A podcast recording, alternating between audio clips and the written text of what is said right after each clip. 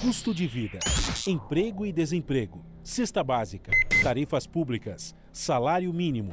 Agora, na Brasil Atual, a análise do DIEESE. E nós vamos conversar com a economista e técnica da Unidade de Atendimento Técnico do DIESE no Vale do Paraíba e apresentadora do Giro Sindical, Renata Belzuncis. Bom dia, Renata. Oi, Glauco, bom dia. Hoje eu estou do outro lado. É verdade, né? Hoje você, é, você costuma ser apresentadora do Giro Sindical, agora está como entrevistada aqui, participando do espaço do Diese no Jornal Brasil Atual. E sobre um tema, né, Renata, que é fundamental, inclusive, se a gente for pensar em termos de recuperação econômica do país. Ontem o IBGE divulgou dados da produção industrial que praticamente não avançou de fevereiro para março, né? Só 0,3%, e na comparação com março do ano passado, a atividade caiu 2,1%. Quando a gente pega aqui os dados do primeiro trimestre desse ano em relação a igual período do ano passado, o tombo é ainda maior, de 4,5%. Como é que você viu esses dados divulgados pelo IBGE, Renata? Glauco, é, em primeiro lugar, como você já bem mencionou, esse crescimento de 0,3% com relação ao mês anterior, mês de fevereiro, ele não é nenhum refresco, né? Ele tem uma importância porque ele para uma queda que vinha acontecendo há oito ou oito meses, em que o número do mês ele era sempre menor do que o número do mês é, anterior, do que o mesmo mês no ano anterior. Então ele tem uma importância aí nessa divulgação porque ele para uma queda que foi consecutiva num período grande, mas ainda assim ele não traz nenhum refresco. E o que é importante a gente ter em muito boa conta esse movimento, que é um pouquinho diferente do que veio nos meses anteriores, mas ainda muito pequenininho, ele não vem como resultado de mudanças que são necessárias para que a indústria realmente saia do patamar e da situação em que se encontra.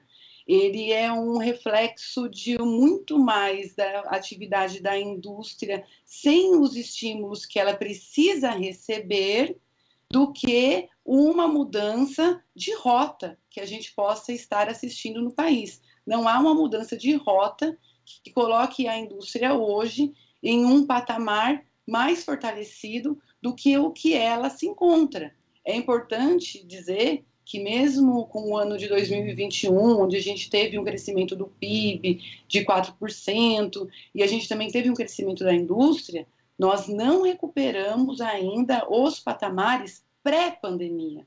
Não estamos falando de um patamar com relação à pandemia, mas sim de um patamar ainda que antecede a pandemia, quando o Brasil também já não vinha bem das pernas com relação à atividade industrial.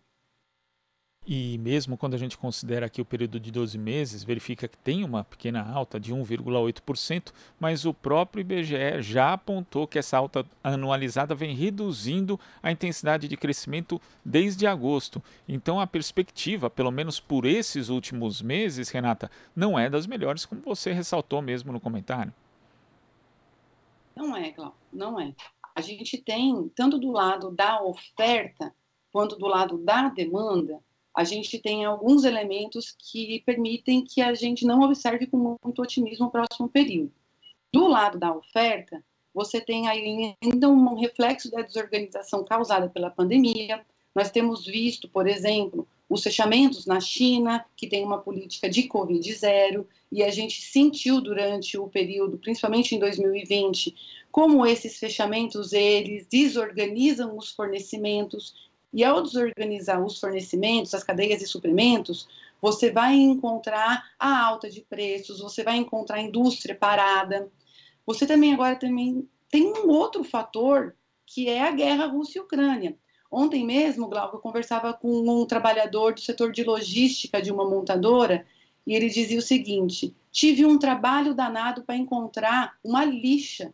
E quando eu encontrei essa lixa para comprar no mercado, ela estava muito mais cara do que eu costumava pagar por ela. E o motivo foi a guerra Rússia-Ucrânia, onde mesmo que os produtos não venham diretamente de nenhum desses dois países, o que esses dois países exportam, importam, a situação deles no comércio internacional afeta uma série de outros preços que indiretamente podem nos afetar. Nesse caso, o companheiro trabalhador da logística de uma montadora dizia-se afetado diretamente. Por um outro lado, que é o lado da demanda, o lado daquilo que a gente compra da indústria, o lado do, dos compradores da indústria, você também tem no mínimo três elementos que não ajudam muito. Primeiro são os juros altos. Com os juros altos, tanto o consumo das famílias, o meu consumo, o seu consumo, o consumo de quem nos ouve, não é estimulado porque com juros altos significa que o preço do dinheiro está caro. Então eu não vou tomar recurso para comprar nenhum bem. E também está caro para quem? Está caro para os capitalistas. Qual é o consumo dos capitalistas na economia? O consumo dos capitalistas do, na economia são os investimentos. Com juros altos, não há estímulos para investimentos. Um outro dado também muito importante é a inflação num patamar elevado, e a gente tem visto mês a mês em seguida que a cada divulgação não é muito incomum a gente encontrar os comentários. É a maior inflação desde o Plano Real para esse mês, é a maior inflação dos últimos 12 meses, nesse mês. Então, a gente ainda não saiu também dessa trajetória, porque não há nada sendo feito para isso. E, por fim, a gente tem também um mercado de trabalho muito enfraquecido, com desemprego alto, uma condição de inserção dos trabalhadores mais precarizada e uma queda da renda média que, evidentemente, não facilita, não estimula que o consumidor possa trocar sua geladeira, possa trocar sua televisão, possa trocar a sua máquina de lavar, se ela já está ali numa condição, olha, preciso trocar. No momento em que a gente está, essas compras vão sendo sempre adiadas. E aí, só um dado também de como essa isso afeta é, também diretamente as famílias. A gente fala da indústria e a gente olha para os industriais, olha para as pessoas que estão produzindo. E aí eu estou chamando atenção aqui para algum elemento da demanda da indústria, que sem a demanda ela não tem por que produzir. Sem, com uma demanda muito fraca, ela não se sente estimulada a investir e a continuar os negócios. Você citou o dado do, do acumulado no ano da indústria de 4,5%, né? E aí, no setor, de, no setor de bens duráveis, que é isso que as famílias compram quando tem uma situação um pouquinho melhor, você pode trocar o automóvel se ele já estiver velhinho, velhinho, você pode trocar a geladeira, a máquina de lavar, um outro eletrodoméstico. Essa queda, ela é de 18,3%, porque as famílias não estão indo às compras não há condições de ir às compras com o mercado de trabalho tão fraco, com os juros tão caros e a renda média diminuindo quando a gente analisa esse mercado de trabalho fraco, né, que como você destacou, Renata, com queda do rendimento médio mensal, com uma massa de rendimentos total que não consegue avançar e resultando nessa demanda fraca, quer dizer, é, forma-se um círculo vicioso na prática, né, porque a gente sabe também que existem impactos da queda da produção industrial na questão do emprego, já que a indústria é o setor que melhor remunera no Brasil. Então a gente tem essa, esse problema de demanda que vai afetando a indústria, a indústria acaba parando de produzir, demitindo e depois os postos de, tra de trabalho que acabam substituindo esses da indústria são postos de trabalho de menor remuneração. Então, sem uma intervenção, algum tipo de iniciativa por parte do poder público, por parte do Estado, isso vai acabar se perpetuando, Renata? Vai, vai, a tendência é essa. Eu quero contar aqui uma historinha para dizer como a gente está na contramão do que está acontecendo com a indústria no mundo. Nós fomos recentemente afetados na situação do agravamento da, do agravamento da condição sanitária e desde o começo da condição sanitária que a Covid trouxe para a gente, por fatores que afetaram o mundo todo, né? Mas olha como a gente trata diferente as coisas, e a comparação que eu vou fazer aqui é com os Estados Unidos que é um país que valoriza a iniciativa de mercado, que valoriza o livre mercado e que não tem lá aquele melhor apreço do mundo pela intervenção do Estado na economia.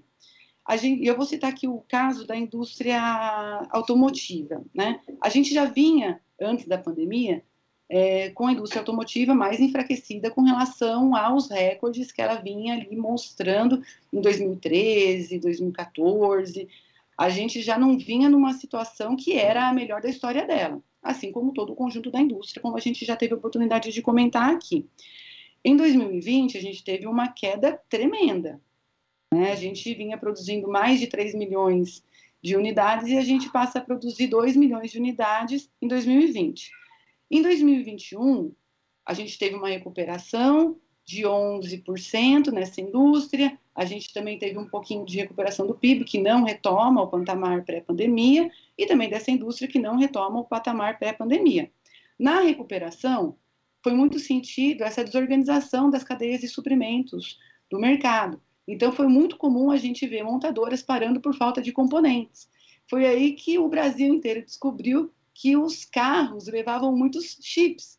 E segundo o presidente da Anfávia, é um dado muito interessante, eu também não conhecia, um carro leva de 500 a 1.100 chips. Né? A gente está acostumado, às vezes, com um aparelhinho celular que a gente fala, vou colocar um chip, né? Mas é, ele tem mais, né? Tem mais, tem mais disso, mais desse componente, que são semicondutores, e um carro tem de 500 a 1.100. Então, a gente teve muitas paradas na indústria automotiva por conta dessa desorganização. O que, que o governo brasileiro faz? Anuncia o fechamento da CEITEC, que é a única empresa que produz semicondutores e chips na América Latina. E, enquanto isso, o que, que John Biden faz nos Estados Unidos? Nosso anúncio de fechamento da CEITEC ele foi em 2021 já a gente já vê, já é uma situação que já vem se arrastando. Ela é uma estatal, ela é muito estratégica, olha o tamanho de, do quanto ela é estratégica, e a única política do governo para ela foi de privatização. Olha o que John Biden faz. Em abril, ou março ou abril desse ano, John Biden faz um programa que chama Chips for America. Ele anuncia, ele pede ao Congresso Nacional para que ele possa gastar 50 bilhões de dólares, 50 bilhões de dólares, para incentivar aqueles que querem produzir chips nos Estados Unidos.